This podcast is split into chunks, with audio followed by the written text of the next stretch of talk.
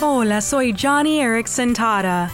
El otro día estaba saliendo de mi camioneta en mi silla de ruedas cuando comencé a preocuparme pues estábamos estacionados sobre una colina empinada. No podía ver detrás de mí y aunque sabía que mi esposo Ken estaba allí sosteniendo mi silla de ruedas y no me dejaría ir de retroceso, me sentí inquieta. Me preguntaba si mi silla de ruedas sería demasiado pesada para él. Sin embargo, Ken no dejó de asegurarme de que todo estaba bien. Él estaba ahí cuidándome.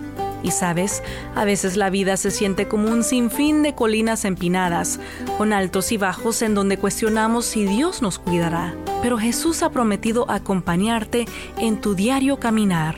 Así que como dice Proverbios capítulo 3, confía en el Señor de todo corazón y no en tu propia inteligencia.